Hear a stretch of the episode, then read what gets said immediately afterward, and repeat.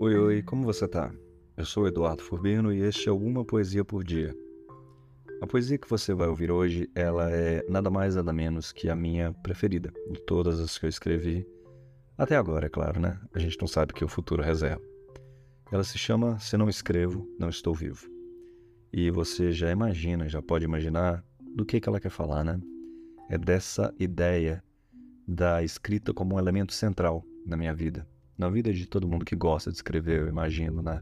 Que a gente tem a escrita como essa válvula de escape para as nossas emoções, para as nossas frustrações, para os nossos sonhos, desejos e tudo mais que nos compõe enquanto gente.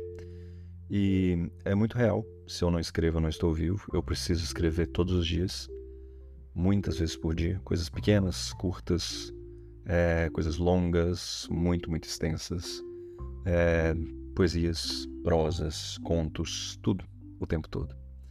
É, essa poesia também é especial para mim porque ela flerta com muitos elementos que compuseram a minha infância no interior de Minas Gerais. Então você vai ver altas imagens que remetem à terra, ao campo, a esse contato mais íntimo com a natureza e também com a religiosidade, que, como você pode imaginar, se já tiver tido contato com algum estereótipo sobre Minas Gerais, é muito presente no nosso interior.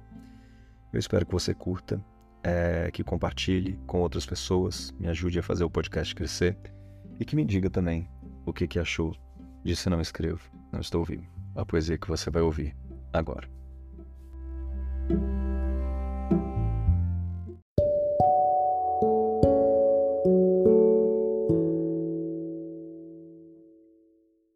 Se não escrevo, não estou vivo.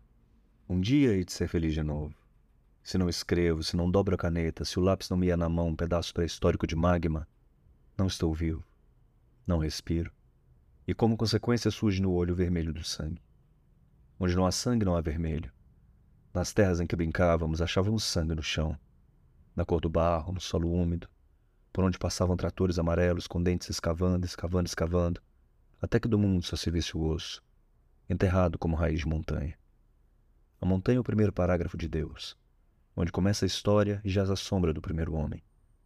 Queria uma caneta capaz de reescrever o Gênesis, onde me mataria como um irmão mata um irmão, por inveja da carne ou geriz a rejeição, pela saudade de um amor filial que ainda não se foi.